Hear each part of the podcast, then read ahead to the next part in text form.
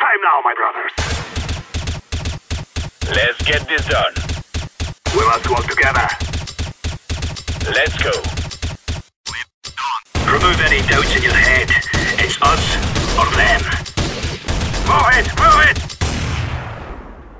Salve, salve rapaziada, uma excelente tarde a todos vocês. Eu sou Felipe Carbone, estou aqui para apresentar mais uma edição do nosso querido Overtime, como sempre, muitíssimo bem acompanhado. Temos muitos assuntos para falar hoje, mas antes vou fazer aqui as devidas apresentações das pessoas que, vou fazer se não fossem por elas, não estaria acontecendo esse programa. Então, Raul Leite, começando com você, nosso convidado. Eu acho que tinha bastante tempo que eu não estava aqui com você, então prazer estar aqui com você de novo. É verdade, né? É verdade que o, o, último que a gente fez foi o do. Foi o, o pré, é, uma pré-fase final do mês. É né? isso. Que, é que a isso. gente ficou ali na, naquele passo ou não passo. Cara, foi, aquilo lá foi maravilhoso, né? Aquilo lá vai ser estudado ainda por, por alguém no futuro.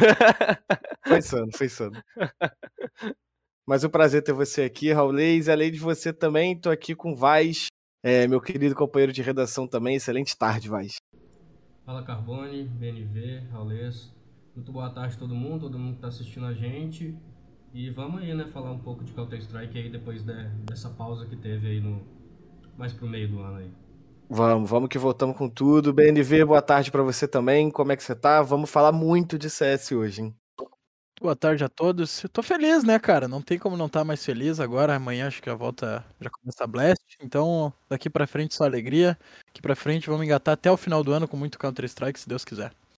É isso, é isso. Bom, pessoal, vamos dar uma pincelada aqui. Hoje a gente tem muita coisa para falar. O BNV já adiantou um pouquinho. Vamos falar um pouquinho de Blast, vamos falar um pouquinho de ESL Pro League, vamos falar de CBCS Master e vamos começar, claro, pelo RMR da América do Sul, nosso querido SA, nosso, nossa classificatória. Raulês, vou começar com você, como sempre, é, com comentários sempre afiados e sempre precisos. Tivemos aí é, o pontapé, se eu posso dizer assim, né, Raul, com, com 00, MBR, PEN aí conseguindo as primeiras vagas para o RMR. É, quero que você diga um pouquinho das primeiras impressões, se alguma equipe te decepcionou um pouquinho, se alguma te deixou é, surpreso pela boa qualidade apresentada e se faltou alguém ficar de fora, né? E não vale citar fluxo. Cara, tem que falar do fluxo, né? Tem que falar do fluxo. Brincadeiras à parte, é, nesse, nesse primeiro classificatório, né? A gente demorou um pouquinho para engatar, literalmente, né? Porque foi, foi assim, cara, fazia tempo que eu não via assim, é, tanta coisa acontecer em um só classificatório, né? Porque teve problema de servidor, teve, mas aí teve também o CS caindo numa segunda-feira, aí teve a atualização do CS numa terça-feira, sabe? Enfim muitas coisas acontecendo ao mesmo tempo e por isso eu brinquei que é até um classificatório bem inclusivo, né? Porque inclui todas as regiões de assistir um pouquinho, né? Porque se você mora em qualquer região do planeta, você conseguiu assistir uma parte desse classificatório por aqui. Mas brincadeiras à parte e problemas técnicos aí à parte, que eu acho que é uma coisa que acaba influenciando, né? Queira ou não aí no desempenho de jogadores, eu acho que a gente não teve nenhuma surpresa em quem classificava certo? Os três primeiros classificados ali, a gente não teve nenhuma surpresa. Mas a gente teve surpresas muito positivas na minha visão, porque a PEN chegar da maneira como chegou. É, a PEN chegar da maneira como chegou nesse primeiro classificatório, perdendo, ela assim, ela não perdeu mais de 12, 12 rounds em mapas, né? ela não perdeu nenhum mapa, mas ela não perdeu mais de 12 rounds em mapas, então para mim acho que a, a, principal surpresa positiva desse classificatório é, é a PEN, é, o PKL aparentemente falou que eles não tinham nem treinado overpass, eles ganharam um overpass. Aí eu falei assim, acho que esse é o esquema, né? Acho que é, o esquema é não treine e, e você terá sucesso. Porque é, é, aquele negócio, como a gente tem no Twitter, né? Não tem como seu adversário ler você se você também não sabe o que tá fazendo. Então, exatamente, exatamente. É, é um negócio bem tranquilo. Mas para mim, acho que o principal destaque, obviamente, é um destaque por ter terminado em, na primeira colocação, mas um destaque bem positivo é essa PEN. Eu acho que eu não esperava, eu esperava desclassificarem, mas não esperava já de primeira um desempenho tão assim acima da média, né? Você vê que Zev e Skulls parece que encaixaram como uma luva nesse time mesmo. É, é eu ia falar isso, né? Até antes de passar para o Vaz e para o BNV, para o pessoal que, que acompanha um pouquinho mais de longe, é, eu acho que o Raul está falando sobre esse, esse desempenho da PEN porque a equipe passou por mudanças recentemente, como ele mesmo falou, Sim. chegou Zev, chegou Skulls, é, encaixou como uma luva, agregou muito e deu muito certo, né? BNV, Vaz, pelo visto. Claro que as primeiras impressões a gente sabe como é que funciona, a gente já viu isso acontecer antes. Muitas equipes não sabem como a PEN vai passar a trabalhar, o que facilita um pouquinho também. Mas, de qualquer forma, tudo que eles apresentaram até aqui foi brilhante. Perfeito, perfeito. Eu tento não me empolgar muito, né? Que é aquela história da lua de mel, né? A gente também lá, na, lá na Europa, a gente viu a Falcons e a Sprout bagaçando todo mundo, né? Mas eu, claro, a PEN mostrou um, um jogo muito bom. Inclusive não ganhou o Overpass da 00 Nation, né? Porque ganhar é 16 a 12 ali, né? A PEN passou o carro na, na 00, foi um negócio fora do comum mesmo. Mas, claro, primeiras impressões são as que ficam e essa lineup da PEN começou muito bem. Acho que talvez a PEN tenha sido a maior surpresa. Claro que a gente esperava que eles uma hora ou outra fossem passar, né? Tem- Temos três seletivas pela frente. Duas agora, né? Mas uh, eu acho que eu ainda colocaria o fluxo à frente deles no papel e. Mas claro, não foi o que a gente viu. É, eu acho que não foge muito disso, o Carbone, desculpa. É, eu acho que MBR e, e 00 passar não é uma surpresa. Eu acho que a própria PEN não passar é uma surpresa, mas eu acho que, que acaba ao mesmo, tempo, ao mesmo tempo sendo uma surpresa, assim, porque eles mudaram duas peças assim, re- recentemente e parece que encaixou assim quase que perfeitamente né, em muito pouco tempo. Mas a gente também está falando de um, de um classificatório que tem muitas equipes boas que, que ficaram de fora. E eu também acho que provavelmente, né, depois do- dos outros dois classificatórios, ainda vai ter equipe muito boa ainda continuando de fora no, do, do RMR da América, né? Mas eu acho que, que assim, dentro de tudo que aconteceu, eu acho que foi justo esses três times que, que passaram ter, terem sido os três primeiros. É, eu acho que é legal a gente citar também, né, que essa primeira, primeira fase, né, a primeira seletiva, esse primeiro RMR, é, reuniu também muitas equipes grandes que passaram por mudanças, né? Acho que todas as grandes Sim. equipes do cenário brasileiro passaram por mudança. A própria PEN, 00, Sharks, é, a Paquetá, que voltou recentemente também, é, o MIBR. E vamos começar até falando do MIBR agora, começar não, né? Dar continuidade aqui pra gente falar do MIBR, que também foi uma equipe que mudou. Chegou o nosso querido Henrique aí, nosso querido Jacaré, e deu sorte, chegou com o pé direito. Não ganhou aquela final ali, mas a gente sabe que nesse primeiro momento, ganhar ou não ganhar essa final é, é mera formalidade, né? O que importa é que o MBR chegou lá também, né? Perfeito, perfeito. Eu concordo com isso. Eu acho que o MIBR também. O fato de ter mudado duas vezes aí o, o, o IGL também é uma coisa que, queira ou não, acaba influenciando, né? O meu, o meu receio maior era isso, né? Porque você fica nessa mudança, muda IGL pra cá, muda IGL pra lá. Acho que é uma coisa que acaba atrapalhando a continuidade, né? E isso é uma coisa que marcou muito o MIBR também na primeira etapa do ano, né? Conseguir dar continuidade no, no mesmo roster, né? Eles trocaram muito por coisas alheias até a, a- assim, a escolha deles, como o acidente que o, que o Cello teve, teve que ficar de fora, aí depois troca um, troca outro, e acabou, isso acabou prejudicando um pouquinho o andamento do MIBR no primeiro semestre. Segundo semestre, eles encontraram para mim o que eles precisavam, que era um Alper, é, já, eu já tinha comentado isso em, em outra oportunidade, mas para mim, é, apesar do BR Nizam querer ser Alper e tal, tá treinando, a gente viu, é isso, eu prefiro ele jogando de rifle, eu acho que ele- o impacto dele é muito muito positivo no rifle para ele só ficar na AWP e tinha um AWP livre no mercado que é um assim que é um dos melhores que a gente tem aqui no Brasil. De Henrique, impacto, que- hein? De impacto, de impacto, perfeito, né?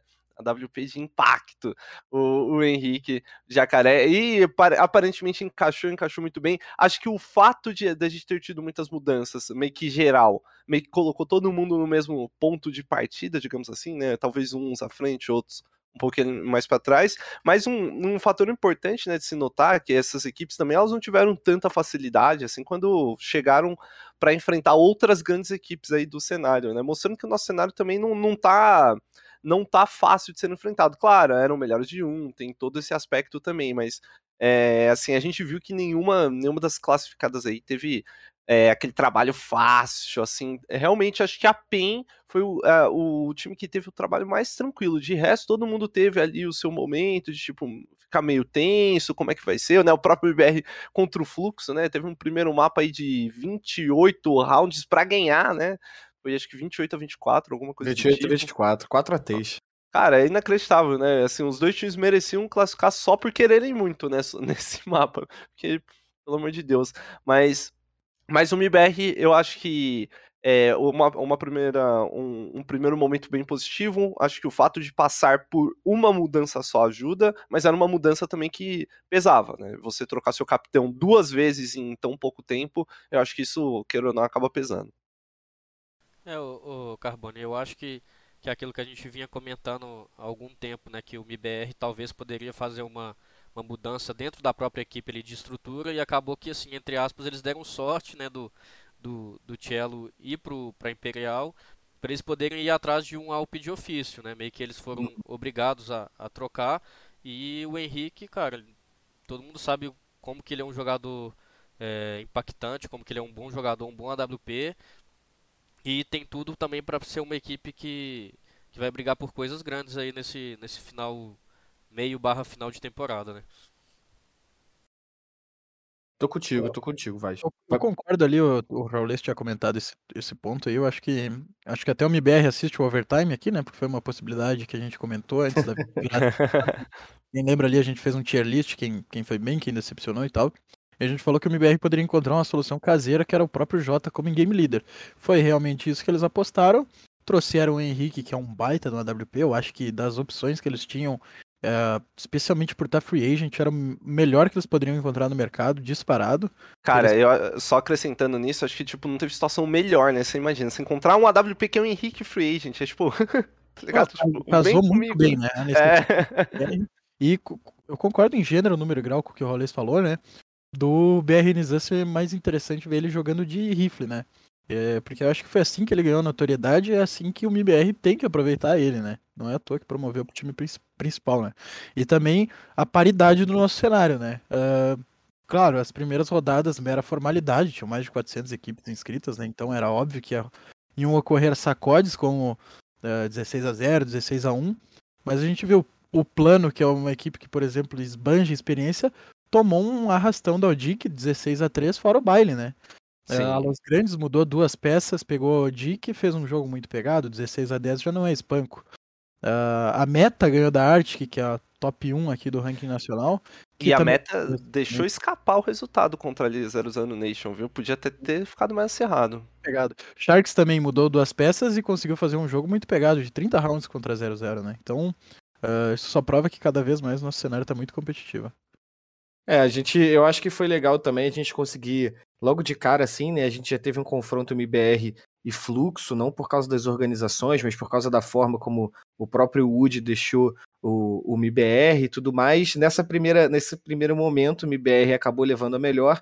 E realmente, Vaz, BNV, Raulês, é, o MBR, ele deu muita sorte, né? Assim, os astros se encaixaram, a Lua, a Lua entrou no, no momento certo, assim, porque é, eu acho que principalmente é você dar a sorte, né, digamos assim, de a, dar a sorte de perder o cello, né? Eu sei que parece loucura falar isso, né? Mas eles acabaram dando essa sorte e o Henrique caiu no colo deles assim e caiu muito bem, é, merecidamente classificado é, já pro, pro RMR.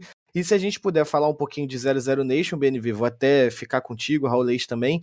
É, dava a impressão ali, vocês falaram do jogo contra a meta, né? Dava a impressão de que poderia deixar escapar aquela nuke, principalmente depois do, do bom lado de TR que a meta conseguiu fazer, mas não encaixou o CT, né? Mas quase desandou para 0-0. Pode, pode começar bem, né? Não teria sido estranho ver a 0-0 perder esse jogo. Uh, mas claro que seria muito desastroso, né? A 0-0 tá, tá, no papel tá um passo à frente da maioria das desse Qualify. Não por acaso é atual 18 do ranking mundial, né? Então seria uma surpresa. É, esse jogo contra a PEN aqui acho que evidenciou o que a gente tinha visto na rodada anterior, né? Que era uma 0-0 com fragilidades. E a PEN trabalhou muito bem, puniu tudo que a, a meta deixou escapar na nuke, a PEN, a PEN não deixou passar. E na Overpass não tem nem o que dizer, né? 16 a 6 é atropelo. Total, total. E assim, é, acho que a 00 Nation ela vem com uma grande expectativa. Isso eu falo, né, desde, desde o surgimento do time, porque para mim, apesar deles não terem chego ali na, nas semis de Valência e tal, para mim já foi uma boa primeira aparição, né? Eu sei que é, era muito cedo pro time, eu não queria, é, acho que não dá para cobrar expectativas tão altas já do time numa, numa estreia ali, né, um campeonato basicamente estreia após uma semana que eles estavam juntos. Então, é, para mim já tinha sido positivo. Eu já esperava bastante deles nesse segundo semestre. E, assim, a gente teve esse jogo contra a Meta, que foi um jogo que foi dividida em duas vezes sem juros, né? Porque começou num dia e terminou no outro. O que eu acho que é algo que também atrapalha, né, o desenvolvimento ali do, é, porque você tá descansado num dia, não tá no outro, você vem de um momento de tensão num dia e não tá talvez tanto no outro, enfim. Mas também, né? a exato, exatamente. Então, tipo assim, a, a, meta, né? A meta, ela, ela, teve momentos ali da partida que ela teve um certo controle e tal. E, a, inclusive, né? Teve rounds que ela tinha o controle, acho que o próprio Cuts falou de, de errar uma rotação ali e tal. E. E isso, né, só mostra como, como tapário, né? Eu não acho que, assim, se, obviamente, uma questão de tratando de redes sociais seria cara, eh, assim, os comentários seriam desastrosos e tal, mas eu não vejo o nosso cenário também tão longe disso aí, né, que o pessoal tá falando, né, porque dá a impressão que quando acontece alguma coisa assim, que dá a impressão que o nosso cenário é, é tá totalmente abaixo, né, nossa, super underdog. É claro, a 00 Nation era uma das favoritas e por isso confirmou. Um jogador que, é, na minha opinião, deveria ter, é, deveria ficar ali no, no bolo quando eles estavam naquele negócio de vai trocar, não vai trocar, fica ou sai. Era o Try e o Try ficou e assim para mim é um cara que tá encaixando cada vez mais e ele teve um impacto absurdo aí na, nas partidas da, da 00 Nation, mostrando que esse time pode ainda render mais do que rendeu. Rendeu bem, mas pode render muito mais. É, e é um time, é um time muito bom, né? Como a gente falou, as trocas ali, quando eles passaram por trocas, as duas peças que foram trocadas basicamente eram as mesmas duas peças que estavam lá em questão de posição, né? Então isso facilita demais para você já desenvolver a partir dali. E, e, assim, eu vi algo muito positivo. Não conseguiram chegar até a, até a, a, grande final do classificatório, né? O que influencia um pouco ali no Cid, mas para mim era um time que eu esperava classificar. Eles tiveram, bateram de frente aí com algumas equipes boas, né? Do, nesse meio de caminho. E, e foram classificar. É, você tinha comentado, né? Só para não, não perder esse raciocínio, você tinha comentado da Sharks. A Sharks, para mim, entra como uma surpresa positiva também. Não esperava que em pouco tempo, com perdendo o Zev e o Lucãos, e esse time pudesse já deslanchar tão, tão rápido como foi, né? Não sei se é um é, aquele lance do se é lua de mel, se não é, mas fato é, né? A 00 Nation inclusive enfrentou. A 00 Nation não teve um caminho fácil não nesse classificatório, comparado com algumas outras equipes aí, né? Sei é. lá, por exemplo, o MIBR pegou maré a turbo, todo mundo sabe que é difícil, né, cara? É, tem que tomar cuidado, né?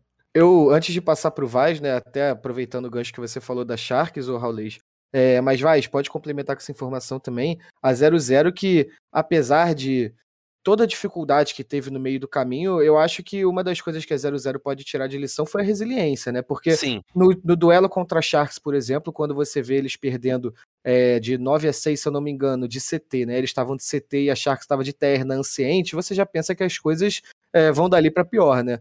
Mas não, Perfeito. eles conseguiram se recuperar, conseguiram puxar um 16-14. É, Mesma coisa na, na, própria Nuke, eles não foram bem no lado mais forte do mapa, que é o lado CT, mas encaixou o lado TR muito bem contra a meta. Começou, é, tomou-lhe o, o, vareio, perdão, da PEN, mas na, na, decisão de terceiro lugar, que valia vaga também, começou perdendo para o fluxo, e aí vai, conseguiu se recuperar, virou a partida e levou a classificação. Apesar dos engasgos, se a gente for olhar pelo copo meio cheio, eu acho que é, é, é muito mérito da 00 se recuperar também de tanta situação adversa. Com certeza. Ah, eu acho que, que conta também, né, o, o, o Carbone, que a 00 Nation tem taco e coldzera, né? Exato, e, exato. Muita experiência. Que é muita experiência, assim. Eu acho que, que, o, que o time da 00 Nation é, é um, um, perfeito equilíbrio, sabe? De experiência, é, juventude e talento, sabe? Você tem o taco e o cold, que são campeões de N torneios, é, mundo afora. E você tem três jogadores que são novos que, que, que dão muita bala, sabe? Eu acho que, que que isso tudo influencia e conta assim para poder sair dessa, dessa diversidade assim de, dessas partidas apertadas. Acho que só a experiência não, não basta, sabe? Acho que tem que ter também aquele jogador que que decide um round por causa da habilidade e, e tudo mais. E a gente vê um, um, um, grande equilíbrio na 00 Nation nesse quesito.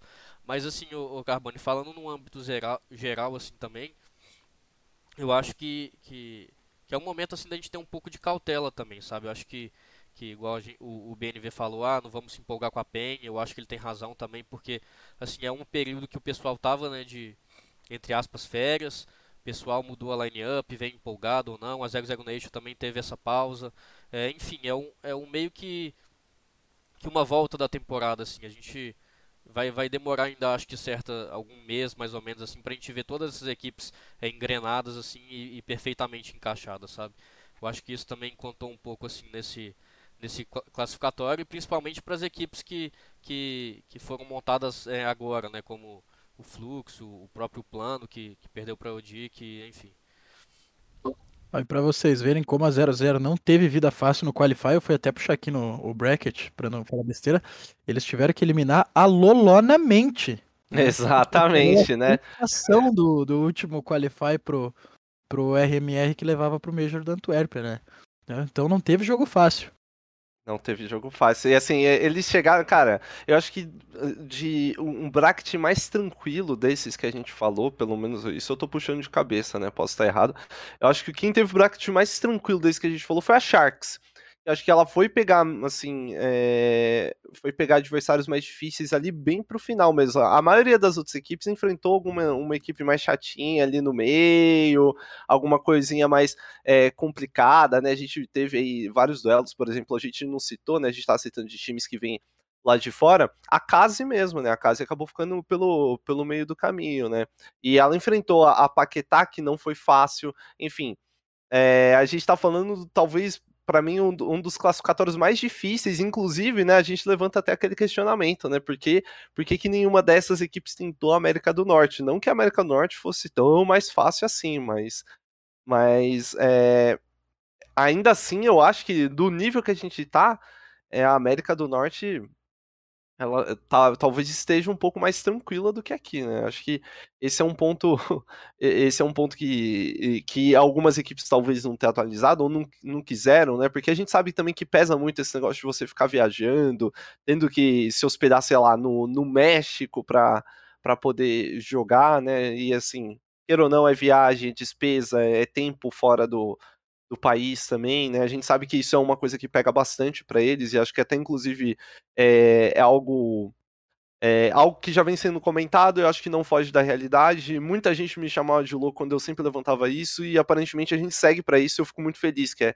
trazer justamente essas equipes um pouco mais para cá, né? A gente sabe que é impossível ficar aqui porque o CS está na Europa nesse momento, mas é, o fato de da gente ter as equipes vindo para cá ficando mais tempo aqui é bom para elas mesmo, né? Produtivo para elas. Acho que cansa menos, né? Acho que isso é um fator que pesa muito para o europeu, porque o europeu, ele basicamente ele passa em casa é, 90% do ano aí do, do CS, né? Ele pode viajar de um país para o outro, mas ele tá sempre ali muito próximo. Sim. A gente não, a gente inverte, né? A gente passa 80, 90% do ano fora do, do, do país. Então, é, e isso acho que é algo muito positivo, né? Mas é bom, acho que esse primeiro nível aí, a gente falou de 0-0, Acho que esse primeiro nível mostrado é, foi, é, foi uma, uma prova de fogo já de início. Acho que, que foi bom a, a resiliência da 0-0 mostrou isso. E eu acho que teve muito time, não só falando do classificatório sul-americano, né, mas teve muito time nesse primeiro classificatório geral que ainda não mostrou todo o potencial que pode ter. Né? A gente ainda está começando a temporada, então é, é, um, é uma régua pro início de temporada, mas acho que não é a régua final, né? Assim, é claro, a gente tira pontos positivos, mas não é a régua final ainda, claro. É, antes da gente, eu quero falar um pouquinho sobre o fluxo com vocês também. Eu abri uma, uma colinha rápida aqui para a gente ter um pouco de noção do que, que foi essa primeira parte do, do, do RMR. Pegando ali no round 32, por exemplo, alguns confrontos que a gente teve, né? A gente teve o Plano contra o Dick, a gente teve Stars Horizon contra Luz Grandes, a gente teve Zurius contra a Novezeta, a gente teve Corinthians contra Fluxo, SWS contra Furious Gaming, Paquetá e Kazé. Então, assim, são confrontos legais de você assistir, né? Não, não, eu acho Sim. que se a gente for pegar na, talvez na última e penúltima temporada, 2021, 2020, a gente não costumava ver tantas grandes equipes e grandes organizações se enfrentando num top 32. Você espera que elas se reúnam ali num top 8, é, às vezes até numa semifinal, mas realmente o, o sarrafo está muito mais alto, né? E o cenário agradece. É, Acho... sabe, tem, um, tem uma coisa que eu ia acrescentar antes, assim, né? Se você pegar, por exemplo, a PEN, a PEN não teve vida fácil de jeito nenhum, né? Pegou a Red Dragon, que é um time de Série A, pegou sim, sim. É um Isurus. Pegou a Odic, pegou a 00, o, o, o MBR, ganhou de todo mundo. O Fluxo pegou Corinthians, pegou Furious, pegou Paquetá, pegou MBR. Então, cara, no, na rodada dos 32 já foi muito truncado, assim. Quem não Sim. teve jogo difícil foi exceção. Ou porque tava muito acima ou porque deu sorte, né? E, cara, não seria louco. Bom, a Nova Zeta jogou o último Major e caiu na rodada dos 32. Tudo bem, tem o fator clássico, mas pegou uma Isurus recém-montada. Né? E não, não é loucura você ver a Nueviseta caindo para Isurus. Loucura seria você ver a Complexity na América do Norte cair para Victorum, para One né? Tanto é que no, no Major Estocolmo, que foi o último de 2021, né? Primeiro e único, aliás. Ah, as quatro equipes brasileiras que se classificaram, três foram da América do Norte, né? E tinha muito mais equipe brasileira competindo lá. Acho que tinham, tinha 0-0, tinha um AN também, né? Então, Tinha um 1, 0, 0 e. e Agora tinha mais alguma, né? A PEN, né? e a PEN. Então, É. é que a gente tinha cinco equipes competindo na América do Norte por essas vagas, né? Hoje em dia tem uma, que é a Team One. E o resto tá todo mundo aqui na América do Sul. Então eu acho que a régua aqui tá muito mais alta do que lá, tá? Eu não tô dizendo assim que se a, a, a Gaming Gladiators viesse jogar aqui, né, que passou lá no Qualify NA, que ela não ia passar, mas ela ia sofrer muito mais, tá? Com toda certeza. É, E, se eu não tô enganado, vão ser sete vagas aqui pra América do Sul e seis pra América do Norte, né?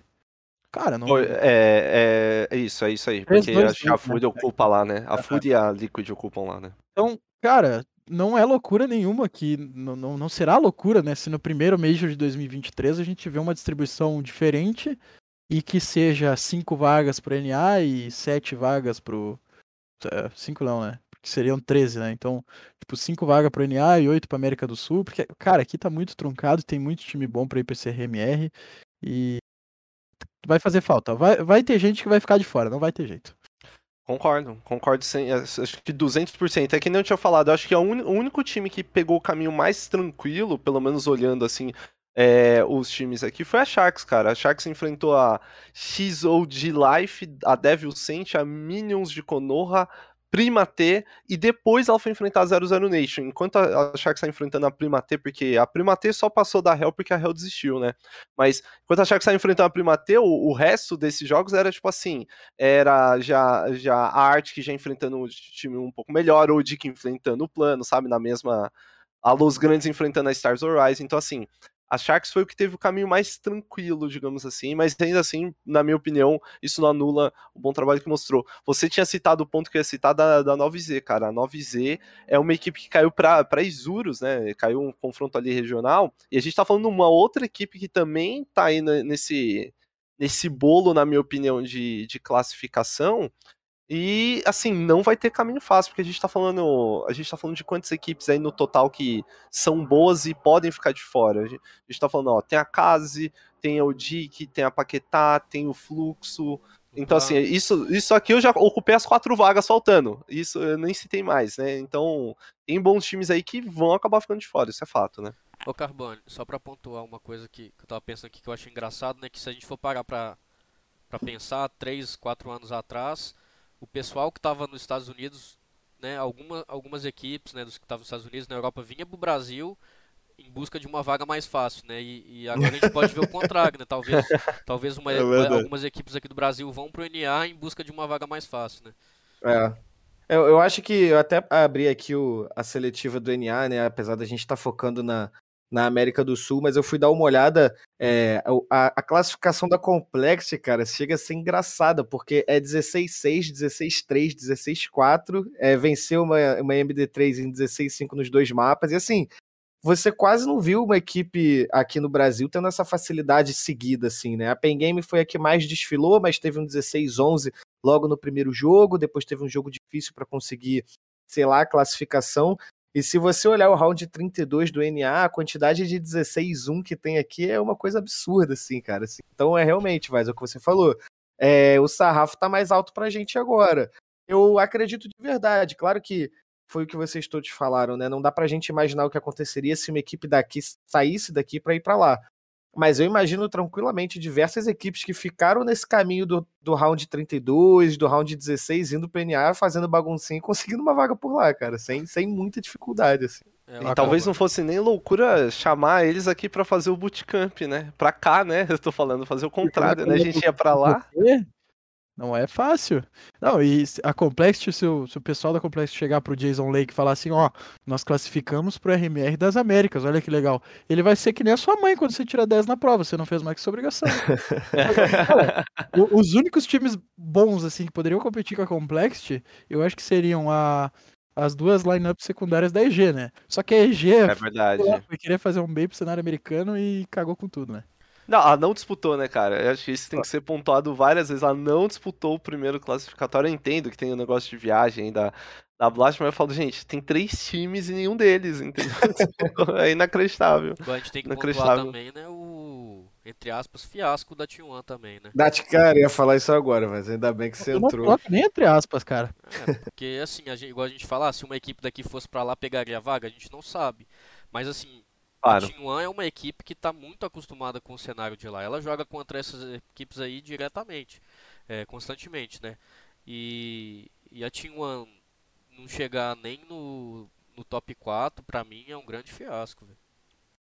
E não e chegou. perdeu do jeito que foi, né? Perdeu pra um time, um time de várzea, um time que disputava a Copa Kaiser aqui, cara. Não, não. Eu nunca, É, Kaiser. Ó, eu, eu sou- eu sou um apreciador nato do cenário assim, dos cenários mais underground assim que vocês puderem imaginar, sabe? Mas eu, BNV gosta, BNV gosta. eu nunca vi nenhum jogador dessa cari. BNV gosta. Eu, eu não vou negar, cara. Eu esperava a Team One chegando pelo menos ali mais, mais à frente, né? Sa é, sair na, n- contra o We The Best, né? Acho que tá até com outro nome se você clicar na, na match page lá, né? E eu, eu realmente, cara, eu não tinha, eu não conheço ah, os jogadores também da, da equipe. Eu volto, eu, eu, assim, eu não- talvez não tão quanto o BNV nesse ponto, mas é, eu também eh, vira e mexe, eu dou uma olhadinha nesses, nesses mais undergrounds, né? Por exemplo, eu tava tendo aquele jogo entre OG e Portuguese Family, né? Ah, Um, pelo menos, jogador da Portuguese Family lá eu conhecia, pô. Então, assim, tipo, sempre tem esse um jogador que fala assim, não, isso aqui eu, isso aqui eu lembro, né? E, e nesse caso aqui eu olhei e falei, cara, claro, faz tempo também que eu não mergulho de cabeça no, no cenário, no CSNA em específico, mas, poxa, eu olhei e falei, caramba, gente, quem, quem são esses jogadores? Porque eu não lembro desses jogadores, né? Tipo assim, e, e eles caíram ali mais pra frente, foi pra pra um outro time que também eu falei assim, gente, é, é, assim, são vários times que. Eles perderam pra Brazen, que é um, é um time tá, é, é- é- ia ser o Challenger, mas também não é grande coisa, não. É, então, assim, tem, acho que tem o Exceed, né, nesse time da. da Tem o- o- Tem o Exceed e tem o RZU, esse talvez você lembre. É, é. Então, assim, tipo, sei lá, eu fiquei, eu fiquei me questionando ali no final, porque. Mas a gente volta a falar, né? Na minha opinião, por exemplo, a Complex foi pegar um time melhorzinho ali de se enfrentar, porque já, já era na, na, na rodada 6, que era a Strife lá. Então, assim, é, eu acho, né? Isso a gente falando, falar só olhando assim é muito fácil, mas eu acho que se a gente pega, por exemplo, um time não é nem que precisa estar jogando fora. Eu acho que se a gente pega uma Odic que joga aqui no cenário nacional, Odic Corinthians, e põe eles pra jogar ali no NA, acho que eles conseguem classificar. Arctic Eu- também, tranquilamente. É, a Arctic também, perfeito. Então, assim, acho que são times que, se você der ali um tempinho só de adaptação pra ele não chegar viajado num dia e jogar no outro, eu acho que, eu- assim, eu vejo esses times classificando. Eu- eu- o cenário NA, ele desceu bastante ali a, a régua, né? Ah, tanto é que a gente volta a falar, nada contra a Complexity, mas a Complexity também não foi a, a- um time que brilhou aí nesse, nesse primeiro semestre e classificou sem dificuldade pra Sem cima do, dificuldade. Sem dificuldade. É, dos times de lá. pra gente, pra gente voltar aqui pro, pro SA e, e dar continuidade também, é, apesar do fluxo não ter conseguido a vaga, eu acho que é, eu acho que é importante falar do fluxo porque é o fluxo, né? Não tem muito o que Sim. fazer. É um projeto novo, um time recém-montado que, apesar do anúncio recente, a o elenco, né, que faz parte da organização hoje já era especulado há bastante tempo, os rumores estavam bastante fortes aí no cenário. E eu acho que a não classificação não é desesperadora. Como a gente falou aqui, se a gente não vai criar muito otimismo para algumas coisas, não cria muito pessimismo para outras. Então eu acho que o fluxo desempenhou bem aquilo até onde deu. E perder para 0-0 tá longe de ser um, um fiasco, uma vergonha, uma situação preocupante. É, e mostra que o, eu acho que chega aí como um dos grandes favoritos também para ficar com uma das duas vagas da próxima seletiva, né? Perfeito. É, eu acho que a impressão E- que fica. Desculpa é, interromper. Não, à vontade. A impressão que fica é que, assim, pelo que a gente viu, né, tanto do Fluxo jogando como das outras equipes, é que pelo menos uma das vagas a Fluxo vai levar. Pelo menos é, é, é o que eu penso. É, a impressão que fica, eu também tenho essa impressão. Até para passar um servicinho pro pessoal, já pra gente conseguir amarrar essa parte de, de RMR, A gente vai ter o início da, da segunda seletiva agora no dia 20, se eu não estou enganado. É, e depois temos a terceira seletiva no dia 25.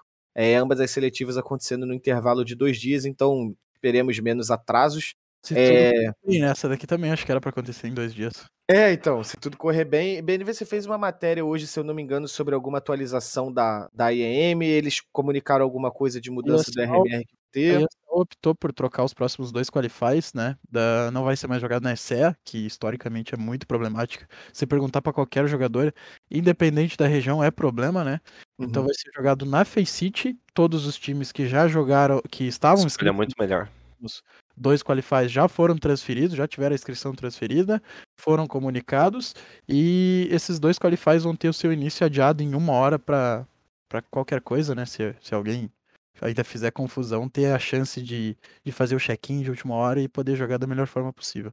É isso, é isso. Eu acho que é legal a gente falar também que, ao contrário dessa primeira seletiva, os dois próximos vão dar só duas vagas, né? É, então serão quatro vagas somadas nesses dois classificatórios. O terceiro lugar não ganha mais vaga. Então é isso. As equipes aqui agora vão ter que brigar para chegar na final. A gente tem alguns nomes fortes aí. Eu acho que vai ficar uma briga muito boa, cara. Se você parar para pensar todas as grandes equipes que ficaram para trás desse meio do caminho, o próprio Fluxo, Meta, Arctic, é, o Plano, o Corinthians, pô, no EVZ, pô, a gente vai falar equipe pra caramba aqui. É, É, vai ser pegado, cara. Eu acho que esses dois próximos vão ser bem pegados, assim.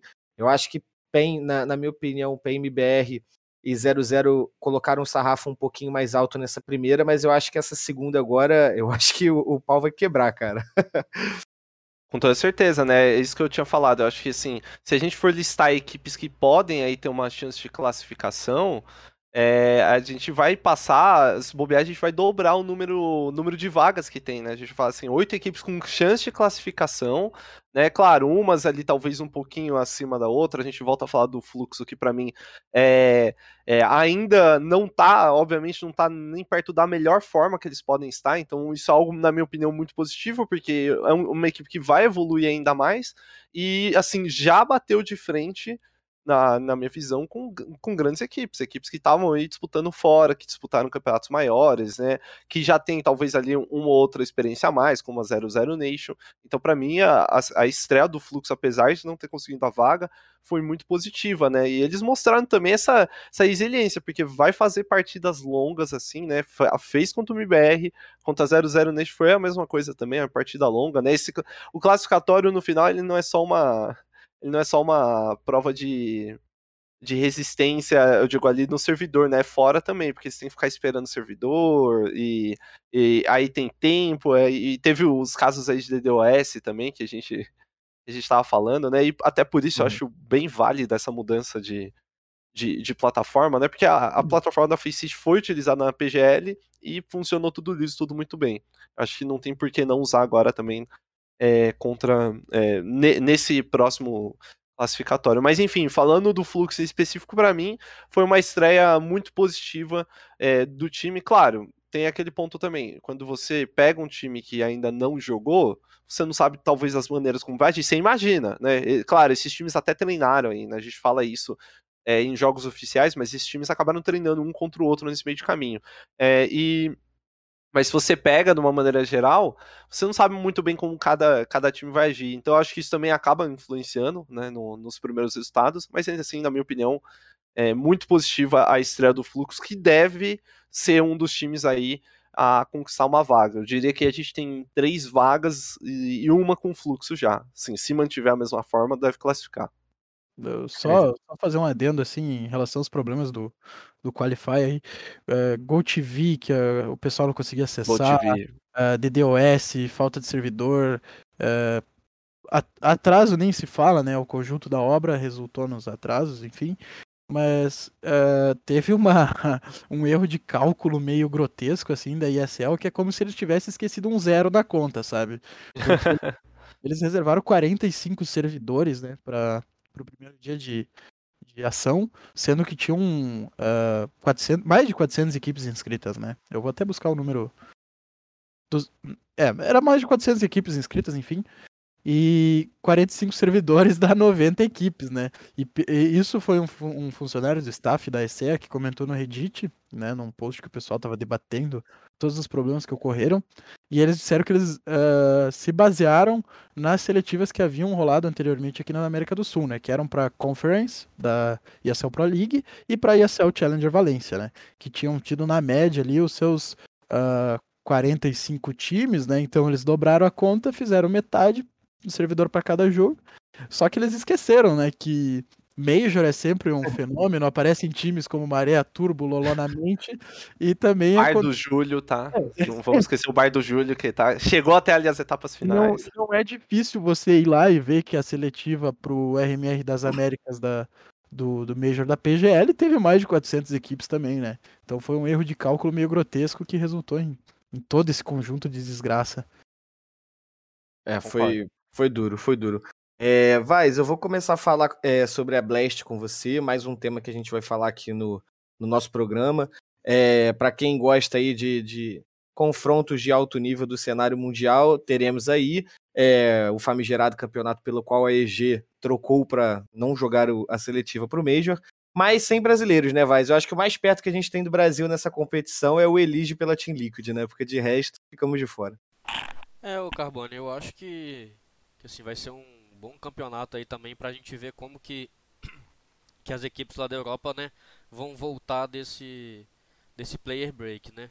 Teve muito time que mudou, é, tem muito time que eu tô, tô curioso para ver. Acho que que a G2 é, é, um deles, né, com as duas mudanças.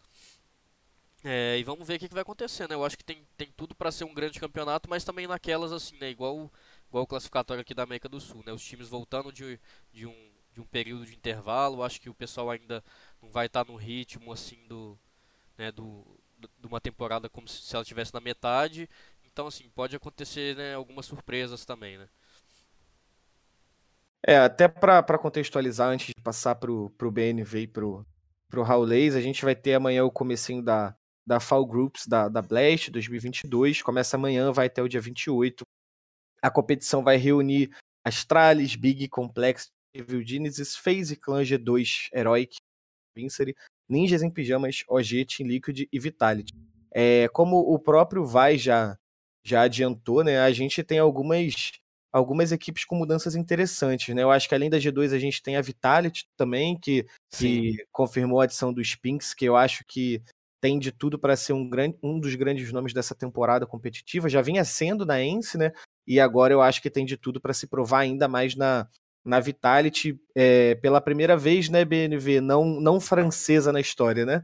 É, isso é, é uma coisa que eu particularmente eu não, não, não curto muito. Eu acho que a Vitality se uh, tivesse mantido aquele line-up francês ainda, sou viúvo pra caralho daquele, daquele elenco. Total, eu assino embaixo, BNV, se eu pudesse, te abraçava nesse não, momento. Eu, eu, acho que o maior erro deles foi, foi apostar na internacionalização, apesar de eu ter me empolgado muito com o trio, com, com o Zonic, com o Dupri, com o Magisk, eu vejo que hoje, a, a, atualmente, eu considero que tenha sido um erro. Claro, é muito fácil falar engenheiro de obra pronta e tudo mais, né? Exato. né? Depois que já aconteceu, é muito fácil falar. Mas eu acho que é, não é vergonha você errar, né? É você persistir no erro. Tudo bem, eles trouxeram o Spinks, acho que vai dar para dar uma amenizada, mas depois do. Não deixa de ser um fiasco, né? O que aconteceu aí nessa primeira metade da temporada para eles. É... Eu só acredito vendo, né? que, Mas, uh, cara, em questão de escolha, assim, eu acho que dificilmente eles teriam achado alguém melhor, né? Porque uh, se a gente pegar estatisticamente até no, no olho mesmo, eu acho que o Spinks é top 3 dos Rifles nessa temporada, né? De acordo, de acordo. E, e, eu volto a falar, né? E assim, você falou do engenheiro de obra pronta, eu falei isso, cara. Eu, eu não fiz nesse. Aconteceu muita coisa em pouco tempo e eu acabei não fazendo lives nesse, nesse player break, né? Eu gosto de fazer sempre umas lives opinando em quem vai para lá, quem vem para cá, sobe, desce, quem quem vai para um lado vai para o outro, e eu acabei não fazendo, mas o player break anterior eu fiz, e eu falava, cara, eu não botava tanta fé nesse time da Vitalis, principalmente porque o fato de você misturar francês com língua inglesa já não é algo que vai funcionar de primeira. Você vai ter que dar mais tempo, talvez, do que a Vitalis quisesse ter tempo, entendeu? Porque esse time já ia vir com uma pressão de ter que se provar. E essa pressão ia atrapalhar em algum momento eles, entendeu? Por mais que é, são jogadores experientes, o trio das trades que veio é um trio muito bom, ainda assim, em algum momento, achei que essa pressão fosse pegar para eles. Se você for ver no, no geral, nem é uma, um desempenho tão ruim. A gente já viu, a, por exemplo, a FaZe muito mais para baixo no ranking ali do que essa Vitality acabou indo. Mas ainda volto a bater no ponto. Sou, sim, é, é viúva daquele time francês. Eu acho que aquele time francês só precisava de uma mudança que era o que hoje e nada mais. Esse time iria deslanchar tranquilamente. Mas, enfim, né? as mudanças vieram por aí. E, e, acrescentando nisso, eu acho que realmente, cara, o Spinks foi uma boa escolha. É, é um cara que já tá acostumado, eu acho que isso é um ponto importante, já, já tá acostumado a jogar em um time que. Em times, né, de uma maneira geral, que falam aí a língua inglesa como, como comunicação, eu acho isso um ponto positivo. É, é, é, foi um dos melhores né, é, riflers aí dessa primeira temporada de longe, né? A gente viu não à toa com exceção ali do final, que foi Colone, né, que a Ence não conseguiu tão longe, mas de resto a Ence foi muito bem em todos os campeonatos, ficou no quase aí duas vezes só nessa nessa primeira nessa primeira parte aí, né, nesse primeiro semestre. Então é sim é, um, uma boa escolha da, da, equipe da Vitality e cada vez a gente vai vendo mais isso, né, na Europa. Começou com a phase lá atrás, né, a a G2, Team Kinguin, alguma coisa assim lá atrás, em 2015, e hoje é quase uma realidade, né? A gente já vê as academies dos times, inclusive, serem isso, né? Uma mistura do. Uma mistura de nacionalidades, né? E a língua inglesa sendo como base. Até por isso volto e bato nesse ponto, né? Acho que os jogadores aqui do Brasil, é, o quanto eles puderem investir nesse inglês para lá fora, quem sabe no futuro, né? A gente nunca sabe se futuro o quão próximo tá é, para no futuro justamente estarem jogando, estarem jogando lá fora, se comunicando em inglês, né? Eu acho que é a tendência do mundo, né?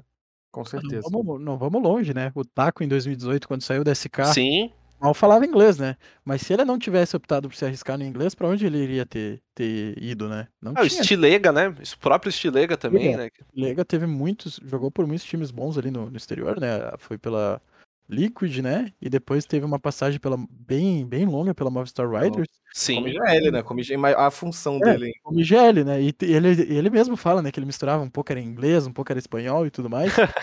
então, cara, eu acho que é, é o futuro mesmo. Eu acho que te, uh, o quanto esses jogadores brasileiros puderem investir em, em aprender essa, uh, essa língua mundial, né? É Total. É, o futuro, cara. E ainda mais a gente não sabe quando que o Elon Musk vai passar aquele dito carro jogar com o pessoal lá da Europa, né? ainda tem essa, né, cara? Eu, eu, eu fico só imaginando a gente entrando no, no matchmaking, assim, caindo um russo, né, com a gente. E uma, a coisa maravilhosa que isso seria, né? Seria uma, uma experiência fora, fora do comum, eu diria. Ô, ô Vaz, deixa eu perguntar para você, né? Já que a gente está falando sobre essa questão de idioma, interna internacionalização e tudo mais. É, no tempo que você atuava como treinador, isso era uma coisa que era discutida dentro da organização e das equipes, ou a molecada só queria saber de trocar bala e não pensava nesse futuro como o próprio Leite é, trouxe aqui pra gente?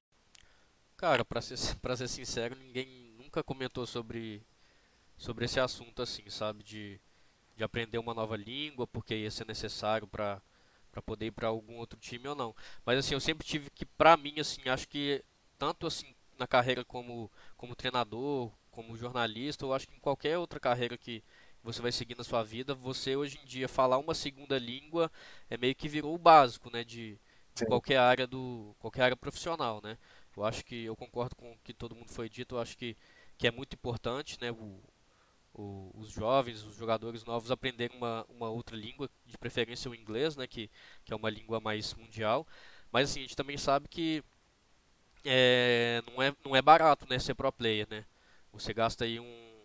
Vamos supor, para você jogar em alto nível, você precisa de gastar mais ou menos aí uns 7 mil reais com, um, só com, com um computador, mais mil reais de equipamento, Sim. mais dois mil reais no monitor. Aí você ainda vai ter dinheiro para poder pagar um curso de inglês que também não é barato. É, então a gente tem que pensar nisso tudo assim também. Seria até legal também a gente ver alguma organização, algum projeto, algum movimento desse tipo para poder ensinar é, jovens jogadores a, a, a, falar uma outra língua. É uma coisa a se pensar também. É, mas eu acho que é importante, sim. Eu só não acho que é tão fácil assim quanto a gente pensa, mas eu acho que é importante. Claro, eu, eu concordo. Acho que, ah. é, acho que isso é até legal, né? O fato de você ter algum se a gente tivesse algum, algum tipo de iniciativa justamente para isso.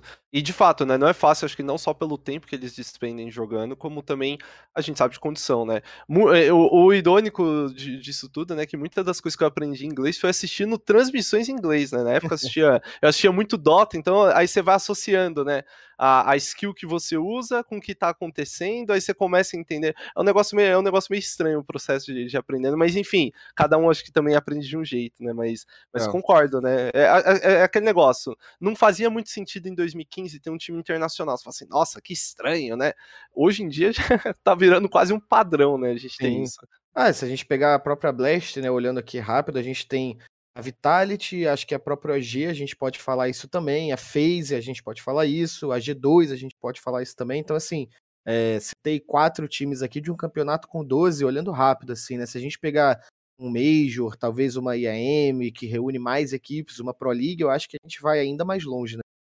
Cara, Perfeito. se eu pegar a Blast ali, os únicos times que se comunicam na língua materna, claro, eu vou excluir Complexity, Evil Geniuses que, e a Liquid, né, que falam inglês nativamente, né? Mas você pega a Astralis Big, a Heroic, a Navi e a NiP. E o resto, todos são times é, internacionais, né? Porque a Liquid, por exemplo, conta com o Yekindar agora. A Sim. Complexity conta com o Hauserk. A EG conta com o Cirque, com, com o Nialan aqui, sei lá como é que fala o nome desse cara. Mas, cara, time internacional é o futuro, né? Querendo ou não. Acho Você que tem até mais peças, né? Não tem é, jeito. A, a variedade é muito maior, né? E, cara, vendo assim, uma coisa que eu queria ter comentado antes. é, os buyouts, como eles estão inflados aqui no cenário brasileiro, Opa, é. imagina você ter uma opção assim, né, cara? Porque pelo que eu soube aí, a Ence tava choramingando pra pagar 100 mil dólares no Launx, que é o. Pô, o moleque tá dando bala pra cacete lá naquela. Na Sprout. Sprout, né? Perdi a voz do BNV, foi só eu? Mas- Oi? Tá me escutando? Ah, agora eu tô, agora eu tô, eu tinha perdido sua voz, perdão. Bom, a, a Ence tá, tá choramingando pra pagar 100 mil no, no Launx da Sprout e 100 mil dólares, né? E aqui tem a organização gastando mais de 300 mil euros aí num jogador. Então não é loucura não, cara. Internacionalização aí é o futuro, não adianta. É. É, eu só E- acho que. Ô Carbone, desculpa te interromper, eu só acho Nada, que- nada. Pra poder pontuar também que aqui no Brasil eu acho que é uma questão mais difícil. Até mesmo que o BNV falou que o Elon Musk ainda não passou o cabo, né? É, porque lá na Europa, assim, o- também acho que esse processo de internacionalização é mais fácil, porque assim, o pessoal que, que é da Rússia joga com quem é da Alemanha, quem é da Ucrânia joga com quem é da França. Sim. Aqui no Facilita, Brasil, aqui facilita. no Brasil a gente vai jogar contra, vai jogar no servidor da Argentina, já fica muito ruim, entendeu? Então aqui no Brasil para ter essa interna internacionalização acho que também é um pouco mais difícil assim, sabe? Sim. É, É, fora que eles têm esse incentivo lá também, né? De falar. Acho que com exceção de algum- alguns países em específico, tipo, sei lá, na Rússia e, é, e, e região mais próxima ali. E também a França, né? Que França. não. Cara, a França eles não falam inglês, é, é inacreditável como, tipo, desde os mais jovens até os mais velhos, eles se recusam a falar. É, é, de resto, assim, todo mundo é incentivado lá, né? Tipo, eles têm realmente o inglês como uma base, assim. a, a live da, da Sprout, né? A transmissão oficial da Sprout no, no Qualify europeu. E o narrador deles, que é a- a- alemão ou dinamarquês, não me recordo. Mas ele falando que eles já são nativamente educados também no inglês, né? Que é um- Sim. Porra, os caras já, já nascem sabendo, né? Diferente de nós que tem que dar vida aí estudando, se matando, comendo livro, jogando. Eu não sei nem o português direito, cara. Não, e, e até é muito, básica, eu acho né, que é muito semelhante com até com a situação da Outsiders, né, que é a VP, quando a- gente em coletiva, é, quando o Ye Kinder tava lá ainda, ele era o único que falava inglês, né? E não coincidentemente foi o único que saiu de lá e conseguiu expandir os horizontes assim, porque o Jamie não fala inglês, o resto do elenco não, Não, fala sabe inglês. que quando veio a Vanguard ali pra Dreamhack Hill, o Raulês estava. O Raulês pode Sim. falar, eu não tô mentindo. Ah, a gente ia tentar entrevista com os caras, né? Quem falava inglês muito bem era o Fit, né? O Fit já tinha seus 26 anos na época. Sim. E o resto, cara, eu tentei uma entrevista com o Kickert lá e tal, fiz as perguntas pra ele, e ele me respondendo, e daí ele já não falava bem, e daí o aparelho engasgava, não sei o que que dava. Cara, eu sei que no final eu falei assim pro, pro Spritz, eu falei, ô cara, cancela, não vai dar, não tem condição. Esse cara aí, olha, era, teria sido melhor me comunicar em mímica com aquele rapaz. Ah, Eu vou te dizer, agora nesse novo time, né, pra, pra quem vai entrevistar Outsiders, o Fame fala, fala um inglês legal, que assim, principalmente pelo sotaque, né, esse sotaque russo mais aberto, pra, pra quem fala, pra quem vem da nossa região aqui, fica até mais fácil de entender, porque o Nor, cara, o Norbert foi engraçado, né, a gente, a gente sempre entrevistava um jogador depois dos jogos ali em Valência, o Norbert, ele era direto ao ponto, você perguntava uma coisa, aí ele falava sim, e terminava. e terminava a resposta. Mas realmente, cara, não é uma região que o inglês, digamos, seja a língua né, mais falada. A primeira vez que ele foi entrevistar ele no. Ele foi jogar um show match lá naquele Major de Londres, né? Daí a Sim. mulher falava com ele e ele, I don't know, I don't know. e, e ela saía rindo, e ele rindo Ela também, ri, tipo. A torcida se arreganhava, vai fazer o quê? é uma coisa é- muito doida isso, cara. Ô Carbone, só pra pontuar também a Diga. última coisa também, é que, e que lá fora também, assim, principalmente pros jovens, é, que, é, que é muito importante saber o inglês, porque assim, né, hoje em dia uma das portas de entrada no cenário profissional lá é você jogando PUG, né, na... na esqueci o nome da plataforma lá, que, que ele, o pessoal joga. que os FPL. pro- A FPL, né? pessoal- pe- Nossa, gasguei. que, o pessoal, que o pessoal joga e tudo mais. E a maioria das partidas são comunicadas em inglês, né? Porque é gente de todo canto do- da Europa e tudo mais. Então, assim, o pessoal já sabe inglês, assim, já pensando nisso também, né? De, de falar inglês para poder participar dessa primeira porta de entrada pro cenário é muito importante também. Com certeza. com certeza. Sabe que a- essa, essa discrepância ali da França é tão grande ali nessa questão do inglês, né? Que eles até estão banindo várias palavras, né? A gente até debateu isso. Sim, é verdade. E inclusive teve é, é, quem acompanha mais jogadores franceses, assim. Eu, particularmente, sou um fã assíduo do, desse cenário falido. Eu, É. compa- eu também, BNV, eu não sei porquê, mas eu Uma- também. Tinha uma. Chamavam de Baguette Pro League, né? Que eles, era FPL só com franceses, né? E daí eles jogavam entre eles, né? Os jogadores da Vitality, da, na época era LDLC e mais uns times ali. E pra quem não lembra, quando a G2 resolveu internacionalizar no final de 2019, né? Aí eles botaram. Eles botavam. O Jax era motivo de piada, né? A, a própria G2, a G2 é um time muito cômico, né? Eles botavam os tweets assim, tipo, perguntando pro Jax como tá indo as aulas de inglês. E eles, e eles botavam a foto dele respondendo, yes. yes. Não entendi absolutamente nada, né? É, só pra gente dar continuidade aqui, ainda falando um pouquinho sobre a Blast. É, Vaz, a gente tem esse primeiro grupo com o primeiro confronto entre Vitality e OG. E na chave de baixo a gente tem a NiP com a Astralis. É, se as coisas saírem daquilo que alguns imaginam que aconteça, até porque tanto Vitality quanto, quanto o OG passaram por mudanças recentes, a gente pode ter aí um confronto entre Vitality e Astralis, revivendo aí a, um, um reencontro aí de, de jogadores com organizações. E a gente tem também, é, acho que outro grupo que é legal a gente citar, que é o grupo B, que a gente tem Navi, Call, G2 e Liquid, a tendência aí de uma reedição do Major da, é, de Estocolmo, que foi entre Navi e G2. E no grupo C, é, FaZe e contra EG e Heroic Big. Acho que a tendência é a FaZe nadar de braçadas aí, apesar da Heroic ter é, um calo, uma pedra no sapato de muita organização aí é, pelo mundo afora. Mas temos bons confrontos. É, até para trazer informação para o pessoal, a gente vai ter. A gente. Acho que são seis equipes passando para a fase final e o restante para o showdown, né? Isso É isso, é isso. Vocês têm É algum isso. prognóstico? O que, que vocês imaginam? Eu acho que a gente consegue imaginar uma, uma phase na Vigia 2 aí, passando com uma certa tranquilidade, e o resto seria meio que uma rinha, né, BNV, como você gosta de falar. Tu. Claro, assim, eu, eu, eu não espero nada particularmente, porque começo de temporada é sempre complicado. A gente viu ali na, no- na primeira.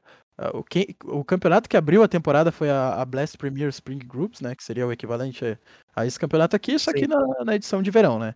E ah, a Vitality foi muito bem, e depois no semestre eles não jogaram nada. A, a nave foi muito mal, e depois no semestre eles estavam sempre ali nas cabeças, né? Então, não espero muita coisa. Ah, vai ter muito espanco, vai ter muito jogo truncado, mas eu acho que isso aqui não é parâmetro pra nada. Não dá pra gente tá, us- usar isso aqui como baliza, sabe? Então, mas, claro, tem as favoritas. Eu espero que a FaZe passe com, com uma perna amarrada nas costas, como eu gosto de dizer. A Nave, mesma coisa, até porque mantiveram os seus elencos. A G2 e a Vitality, OG, esses times que fizeram mudança, eu acho que é um, é é um bom laboratório aqui pra gente ver, assim, o que que, como que eles vão começar a temporada. Mas não, não, não vou tirar nenhuma conclusão, né? Raulês, é- é- Vaz. É até difícil mesmo tirar essa conclusão, é, mas acho que assim, é, acho que a gente pode colocar passando, né, para uma. é tudo bem que é, é sim, cara, é sempre muito difícil, né? A gente sabe que é sempre muito difícil, mas a FaZe deve ser uma que deve garantir sem, sem muitas dificuldades. Eu vejo também, cara, a, a- é que assim, esse grupo A eu acho que é o grupo mais incógnita que tem, né? Porque você tem Vitality, você tem OG, NiP é, e Astralis com todas elas podendo passar na minha, na minha visão, mas eu vejo se se mantiver o, o que tava jogando, acho que a NiP deve conseguir passar também. Acho que a, a NiP vinha bem, né? Vinha numa uma sequência boa. E é claro, cara, a gente vai falar da Navi, a Navi talvez tenha pego um grupo aí mais. é, o grupo dos inconstantes, né? Porque vai, vai começar a enfrentar uma Complex que não deve ter dificuldade alguma. Acho difícil ter, né? Mas surpresas de começo de temporada sempre existem. E deve enfrentar a G2 aí numa sequência. Ou uma. Mesmo que enfrente a Liquid também, acho que não tem dificuldade nenhuma comparado com os outros. Né? A FaZe vai enfrentar a Herói, que não é um time fácil, muito provavelmente, né? É, por ali, e mas eu vejo também passando. Acho que esse começo aí deve ser um pouco mais abraço tranquilo, né, para eles. Apesar de que fase de grupos e phase normalmente é sempre uma é sempre uma incógnita, né? E assim, claro, tem esse ponto a gente falou das Astralis, tem um ponto das Astralis também que a Astralis vai vir um pouco mordida que ela não classificou nesse nesse É, eu- primeiro quali- eu- qualifier, né? Mas eles vão ter que conciliar, né? Porque Sim, Sim, o grupo deles é todo em um dia e depois eles vão. É só, só voltam na ação dia 25, né? Mas no meio disso eles vão ter que jogar seletivas abertas ainda, né? Vão ter uhum. peso de jogar MD1. E, porra, aquela seletiva europeia é muito chata, né, cara? É muito time calejado, assim, né? Leão de estado europeia. O que eu tava vendo, né? Eu acho que eles e a EG são os únicos times que não estão classificados, né, pra, pra, pra É, RR. todo- Todo o resto já está, né? A EG vai Sem ter que. pressão, né? Sem pressão. Quase nenhuma, eu diria. Mas, mas tudo bem. E Vaz, como é que você vê aí essa, essa comecinho aí de temporada com, esse, com esses grupos A, B e C na Blast? Cara, eu acho que assim, se a gente for tomar como relação, né, o, o ano de 2022, eu acho que não vai fugir muito de é, Nave, FaZe, é, Heroic, NiP, mas assim, foi o que eu disse, né, quando, quando a gente abriu é, o assunto Blast, né, um, o pessoal tá voltando de, de férias, né, muito time tá mexido, é, muito jogador querendo mostrar serviço, mostrar pro que veio, Sim. então, assim, eu não, não me surpreenderia se tivesse, assim, sim, se a gente tivesse, por exemplo, a Vitality voltando super bem, sabe? É, então, eu, eu prefiro esperar um pouco mais para poder comentar, mas eu acho que, que, que, que vão ser bons jogos, vão, vão ser grandes confrontos aí, vai ser um cartão de visitas aí para o que a gente vai ver pro resto da temporada. É isso, é isso. Já que a gente amarrou o assunto Blast, vamos dar continuidade aqui, vamos falar um pouquinho da Pro League também. É, a temporada voltou com tudo. A Pro League começa ainda esse mês, no dia 31 de agosto, e serão aí algumas semanas aí de grandes jogos, grandes confrontos. É, não à toa é um, dois, se não o torneio mais tradicional que a gente tem no CS. É até difícil falar isso, porque são tantos grandes torneios, mas enfim, é o torneio que a gente vai reunir as principais equipes do cenário. Eu acho que a gente pode dizer tranquilamente que é o primeiro grande torneio, né, nesse, nessa volta de temporada, porque você vai ter equipes que não, não teriam, não temos na Blast, por exemplo, como a própria Fúria, é, que querendo ou não é uma força do, do NA ainda, é a grande força do NA, e e é isso, vão ser, vão ser 24 equipes brigando aí pelo, pelo título da Pro League. É, algumas equipes parceiras já, já garantidas já há bastante tempo lá, por causa do acordo do Louvre que a, que a Excel tem com as equipes, e a gente tem algumas outras, alguns outros times que vieram por meio do ranking e times que vieram por meio da, da conferência, que é o caso do MBR também. Então a gente vai ter aí o Brasil sendo representado é, nessa Excel Pro League pela Fúria e pelo MBR também quatro grupos. É, as equipes vão se matar entre si aí pelas três primeiras posições. Quem terminar nas três primeiras vai avançar para os playoffs. Claro que o primeiro colocado, acredito eu, que consiga aí uma, uma chavezinha frente. É, não tenho certeza ainda, não sei se a pras Excel já falou alguma coisa. Já Aham. vai para as quartas. E os, segundo ou terceiro faz a, uma rodada preliminar. É isso, é isso. É. E sem, sem eliminação dupla, né? Nos playoffs, perdeu, tá fora. É, vamos começar falando sobre Fúria, então, e MBR também, porque são as brasileiras é, que estão confirmadas nessa, nessa edição da, da ESL Pro League. É, na minha opinião, a, a, o MBR, com uma missão um pouquinho mais amarga do que a Fúria, caiu numa, num grupo com FaZe, G2, Big Outsiders e FTW, equipe de Portugal. Se eu não me engano, a primeira equipe da história de Portugal a disputar o MSL Pro League.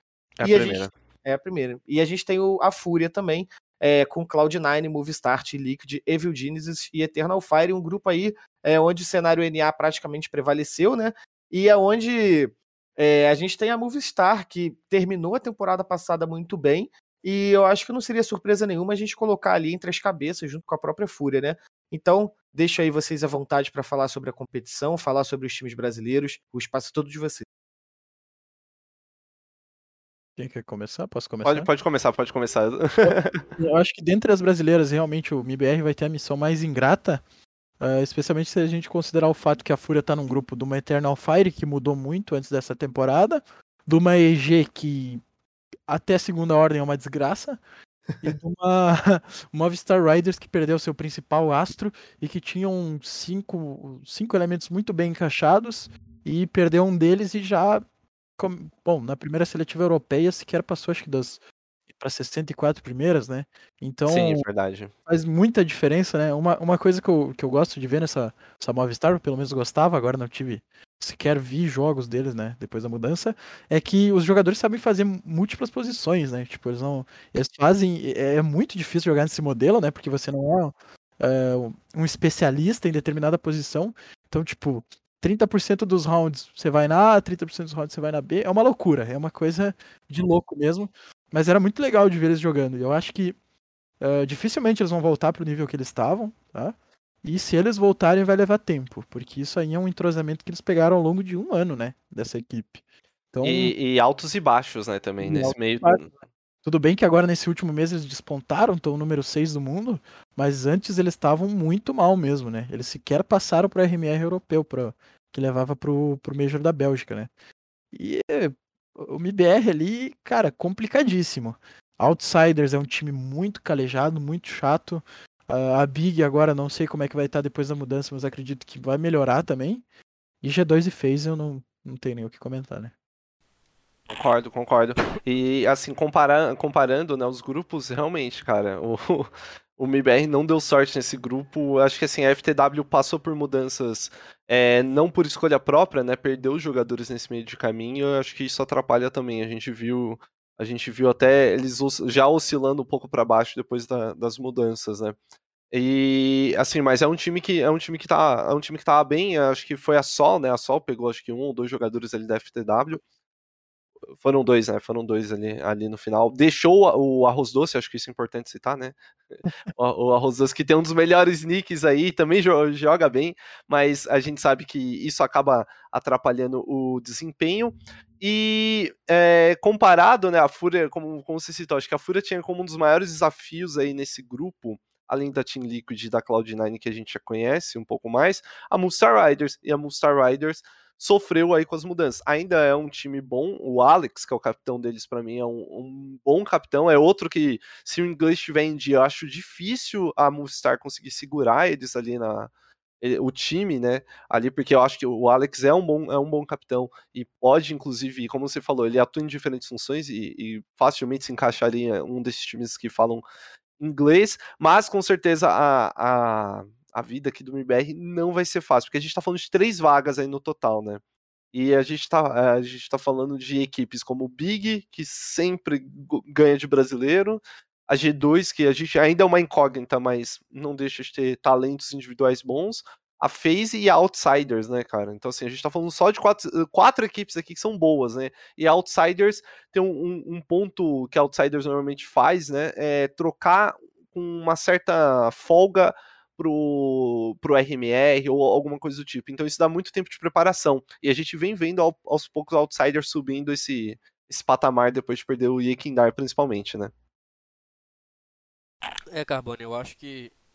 Oh, gente, desculpa que eu tô meio doente da garganta, então minha voz tá péssima hoje. Nem se preocupa. Tranquilo, né? tranquilo. Mas. Toma uma aguinha. Uma aguinha. Mas assim, eu acho que eu, pra ser sincero, eu acho que a MBR tem chance de passar, né? Se a gente for parar pra pensar igual o, o Raulês disse, são três vagas.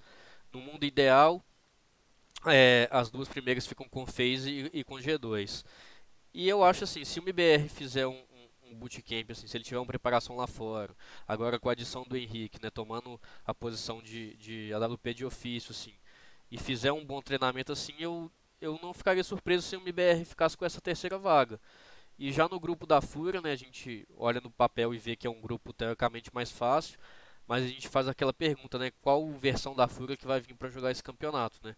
Porque a gente sabe que a Fúria não, tá, não tem vindo bem esse ano, né, que acho que até no, no último campeonato deles a gente falou que, que o próprio time estava com uma feição meio apática, né, jogando. Uhum. E, e a gente não sabe, né, que, que, como que a equipe é, vem se preparando nesse player break para a sequência da temporada, né? Então a gente não sabe qual fúria que a gente vai ver, né?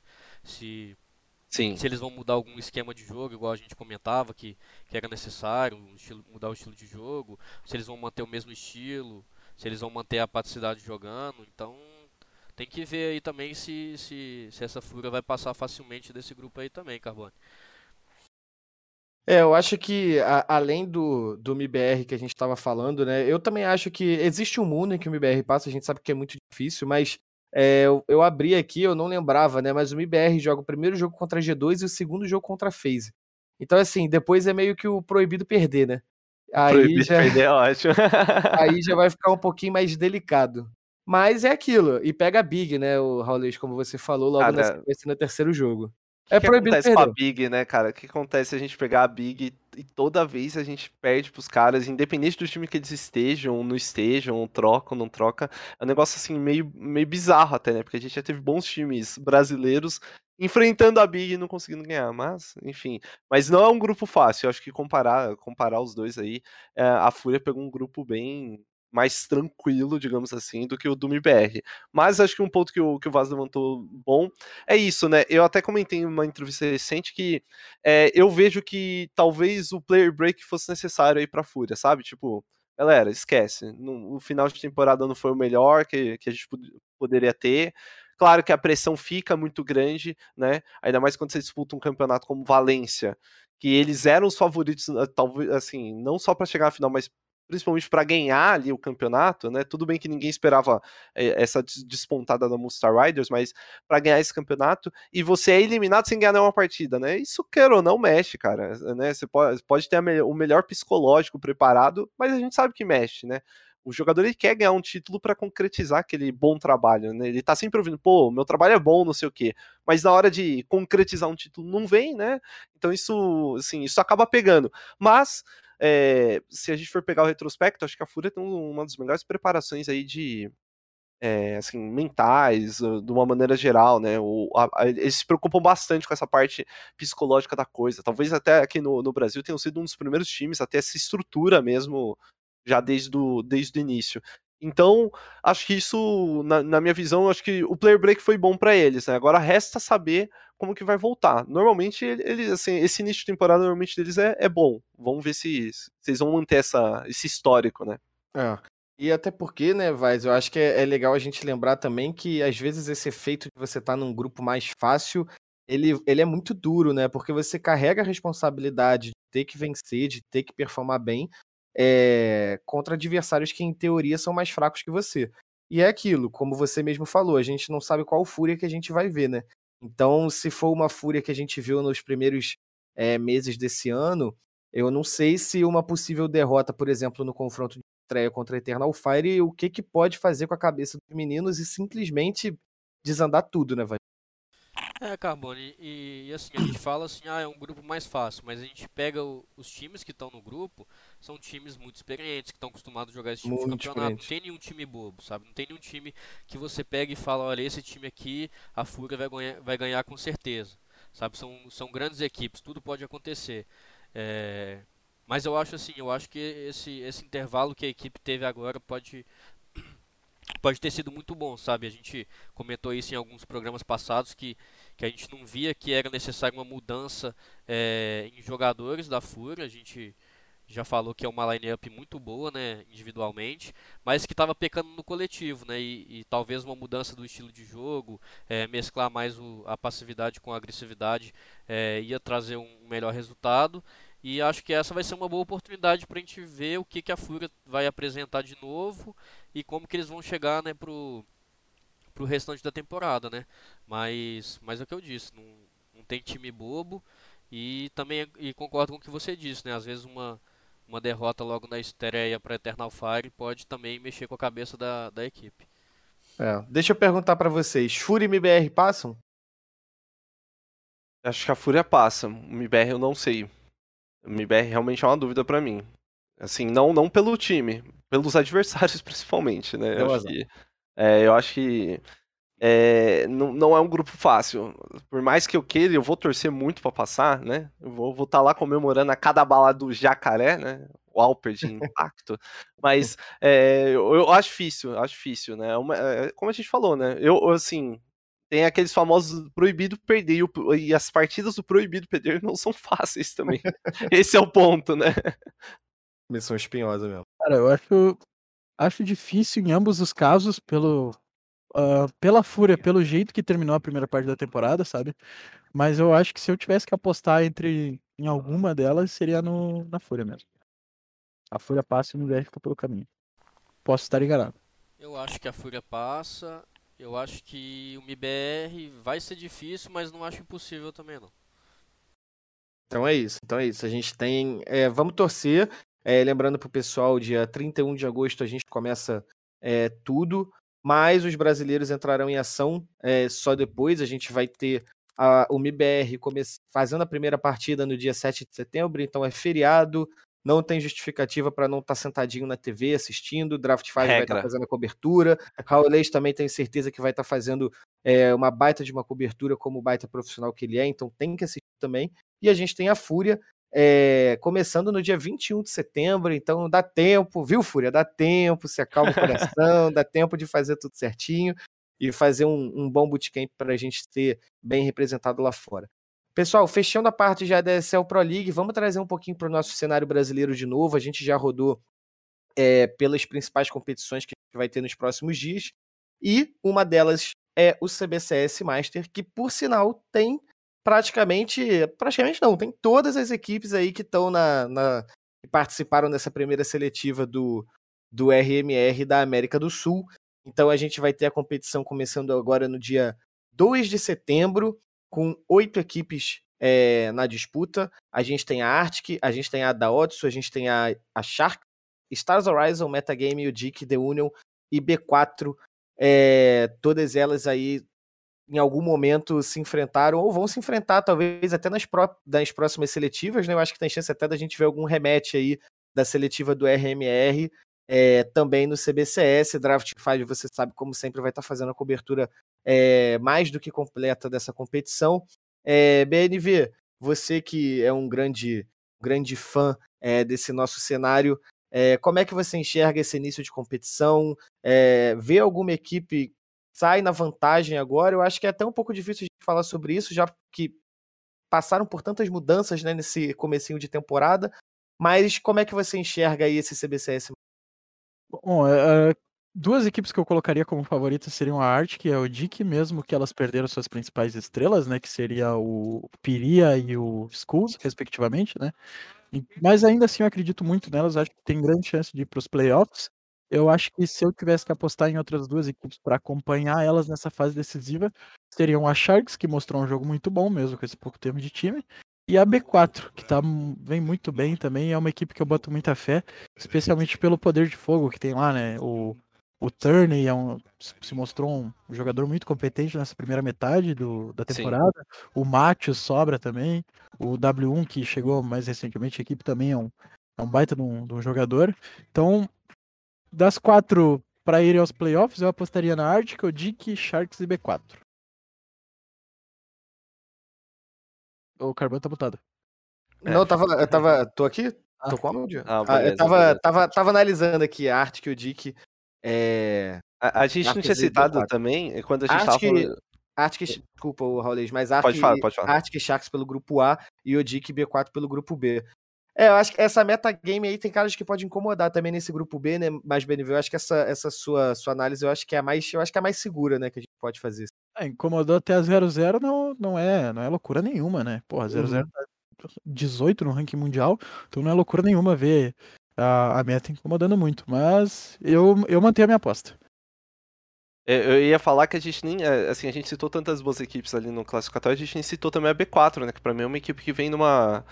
Numa crescente. é, numa crescente aqui no cenário, né? Acho que fazia tempo que eu não via, cara. Assim, a gente tá pegando o grupo A e o grupo B aqui. Fazia tempo que eu não via um- dois grupos assim, onde a gente. Claro, a gente tem, por exemplo, a, a, a Odic, que é, é uma equipe que tá sempre ali chegando, e eu acho que deve classificar também, assim como a Arctic ali do outro lado. Mas fazia tempo que eu não via dois grupos onde eu ficava assim, bem na dúvida do, do que, que ia rolar, né? Porque a gente tá falando aqui, a gente falou da. A meta também tem chance, a própria The Union, cara, a The Union deu, deu um trabalho legal pra, pra equipe do MIBR, né? Nesse, nesse classificatório. Então, assim, e assim, a gente viu como o MIBR também não teve, é, não teve momentos fáceis, por exemplo, enfrentando um fluxo. Então, isso só vai mostrando como, como as equipes estão equilibradas, né? Acho que de cada grupo, de fato, acho que a Sharks me surpreendeu tão positivamente que eu acho que deve sim passar junto com a Arctic por ali, mas tem Stars Horizon e tem da Otsu que não são tranquilos de se enfrentarem. Do outro lado, acho que a Odd, que, que vem já num momento muito bom, apesar de ter perdido o Skulls, o Rise é, vem, vem muito bem também. E eu chutaria a B4, pelo ritmo que vem tendo aqui a equipe da B4. Mas é aquele negócio, cara. Você pode passar literalmente qualquer um. Ah, mas assim, a minha. Acho que a minha aposta principal aí dos dois grupos seria a Odic mesmo. Acho que a Odic é uma. que já vem despontando, né? Mais tempo é, pra, pra estar nessas semifinais. O famoso não existe mais bobo no Counter-Strike brasileiro. É, exato, cara. O bobo só quem apresenta só agora, né? Porque, olha, lá, viu? Mas tá difícil. Vaz, e É, você, então. Vaz, como é que você vê esse CBCS Master aí? Eu acho que no grupo A, Arctic e Sharks passam. No grupo B, eu acho que é o Dick passa e a segunda vaga vai, vai ficar bem disputada ali. E assim, se fosse pra apostar em alguma equipe que fosse pra ficar com o título, acho que eu apostaria na Odic também. Eu acho que a Odic, pelo que veio apresentando ao longo do, desses últimos meses aí, é, o que apresentou também no, no próprio classificatório para RMR, é, eu acho que, que ela tá um passinho à frente das outras equipes para poder ficar com, com esse troféu do CBCS. P- Posso estar falando besteira, mas eu acho que esse CBCS vai ter as finais em LAN? Ou Vai não? ter final em LAN também. Vai ter final em LAN, né? É. É. Não, em 9 LAN. de setembro, não é? Oi? 9 de setembro, eu acho, né? Tá marcado. Eu É. sei que é a primeira semana de setembro. Eles É. fizeram um ajuste, eu acho, nas datas por causa do, das seletivas, mas, cara, não. Fora em LAN também, essa Odic e Arctic também já estão bem calejadas. Eu acho que. Bom, elas fizeram a final do último CBCS, então, por óbvio, não. A, a- final que eu consigo enxergar mais claramente seria essas duas aí na LAN. É, eu acho que vai ser, eu acho que vai ser mais interessante, principalmente é, com o passar da seletiva, porque eu acho que a gente tem chance, cara, de você ver um reencontro entre equipes que possam ter se cruzado no caminho, uma tirando o sonho da outra, e eu acho que isso vai dar um, um contorno muito especial, né, para esses confrontos que a gente vai ter, porque é realmente, cara, todas essas equipes aqui não deixaram a desejar na, nessa- nesses primeiros confrontos, né? A gente falou o tempo inteiro que, claro, é só o retorno da, da temporada, mas a tendência é que a gente tenha bons jogos, né? Talvez o pessoal que é mais afastado é, não, não consiga conhecer muito bem da Otsu, a, a Arctic também, apesar de quem não conhece a, a Arctic é, é- não acompanhou o CS dos últimos anos e meio pra cá, né? Mas é, a própria Stars Horizon, o Dick, The Union, eu acho que a tendência é ser um nível muito alto de strike, não é porque a gente não tem algumas equipes como o próprio Fluxo e etc, etc, né? Organizações de renome, se a gente pode dizer assim, né? Que não são bons jogos, né? São grandes equipes que tão, tão, vão se enfrentar nesse CBCS. Com toda certeza, com toda certeza. Eu acho que são, são equipes que, assim, elas já vêm apresentando um bom trabalho, né? E acho que só prova, né? Quando a gente pega equipes assim, a gente tava falando ali do, do, do classificatório, né? Acho que só prova o quanto. O, o, o quanto assim, o quanto o, o nosso cenário de uma maneira geral vem, vem evoluindo bastante, né? Porque a gente, como eu falei, a gente viu é, que apesar ali do, de algumas equipes já estarem acostumadas a, a jogarem jogos maiores e tal, jogar fora do país, ainda assim não foi um trabalho tão fácil para a galera que veio de fora, que de certa forma vinha com favoritismo ali, foi um trabalho tão fácil para eles passarem para essas equipes, não, nesse meio de caminho. Então, é, isso só mostra, né? E eu fico feliz, né, cara, quando a gente pega um campeonato desse, onde a gente fica um pouco na dúvida de como que vai ser o desenrolar, apesar de a gente ter um ou outro time ali que já vem tendo um trabalho mais constante, né? Por exemplo, a UD que já é, a UD que até então nesse circuito ela chegou em, nas duas finais, né? Uma como no Mille, que ela ganhou, né? e, e, depois a outra que ela acabou perdendo já no, sobre a tag da da UD, né? Então, assim, é, isso me deixa isso me deixa bem feliz. Claro, a gente sempre quer ver mais equipes aqui, por que não, né? Queremos, queremos. É, pessoal, eu acho que a gente conseguiu é, pincelar de uma forma bem contundente tudo que a gente teve nessas últimas semanas e tudo que teremos nas próximas semanas. Lembrando que voltamos, porque a temporada voltou, então a gente volta junto com ela. É, eh, Para quem pegou o programa em andamento, a gente começou falando um pouquinho sobre é, o RMR da América do Sul, falou rapidinho sobre o da América do Norte, onde a gente contou um pouquinho a Complexity, a T1. Falamos também sobre a Blast, que vai ter início amanhã, Blast Fall, Fall Groups. Sim. É, e falamos também sobre a SL Pro League, e claro, até a gente chegar aqui no CBCS. Então, se você perdeu alguma coisa desse programa, é só voltar um pouquinho, seja no YouTube, seja na Twitch, que você vai encontrar a gente falando sobre isso tudo. E vou começar aqui as despedidas, as tristes despedidas, mas agradecendo ah. a presença de todos vocês. É, Vaz, muito obrigado mais uma vez pela sua presença, de estar aqui com a gente, conversando com a gente, passando a sua experiência. Você que tem experiência é, bem profissional também, acho que é mais profissional aqui, né, por estar atrás dos jogadores ali. É, então, muito obrigado por estar aqui nesse programa. O Overtime agradece demais você aqui com a gente. Obrigado, Carbone, BNV, Raulês pela presença, todo mundo que estava assistindo a gente. É sempre uma honra né, vir aqui falar do CS, que a gente gosta bastante, comentar dos assuntos.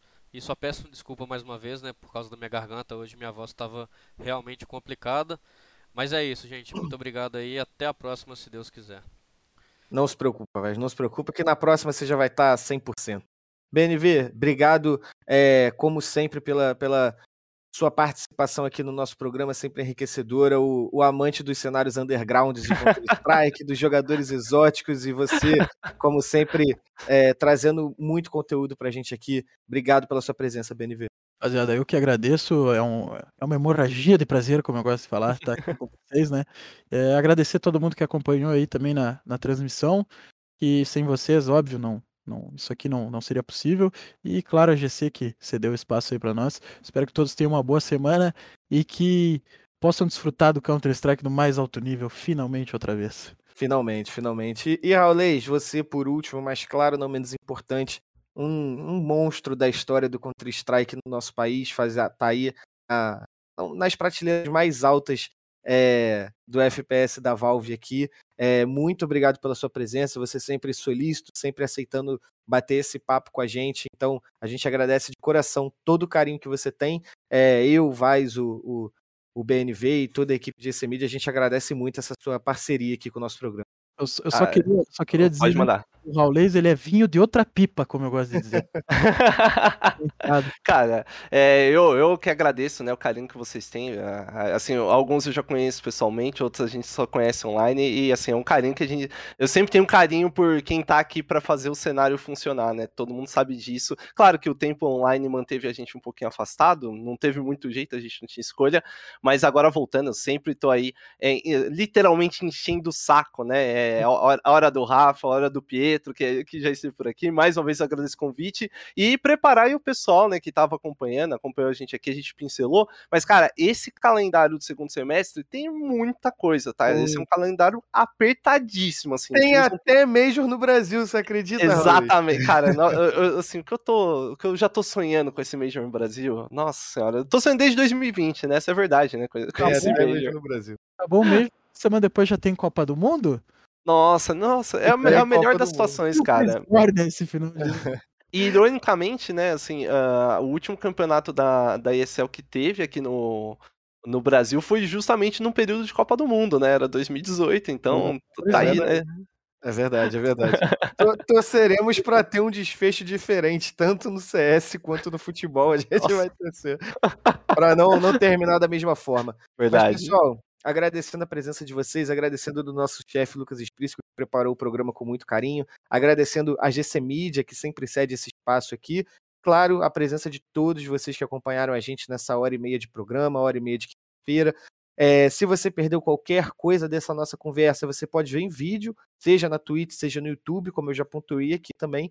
Mas também estamos disponíveis nas principais plataformas de podcast. Então, se você procurar lá por Draft 5, estaremos lá com o nosso podcast. Então, já que as coisas voltaram ao normal, é, vai para sua faculdade, para o seu trabalho, escutando um pouquinho sobre Counter-Strike, depois dá uma. uma eu- eu- é duro, né? Mas dá uma rolada para baixo depois, que você vai ver os outros programas que a gente também conversou sobre Counter-Strike. Tá bem bacana, tá bem legal. Um abraço a todos vocês. Vai, Raulês BNV, excelente tarde, excelente quinta-feira e Valeu. fim de semana já tá quase aí, É pessoal. Valeu. Abraço. Tchau, tchau.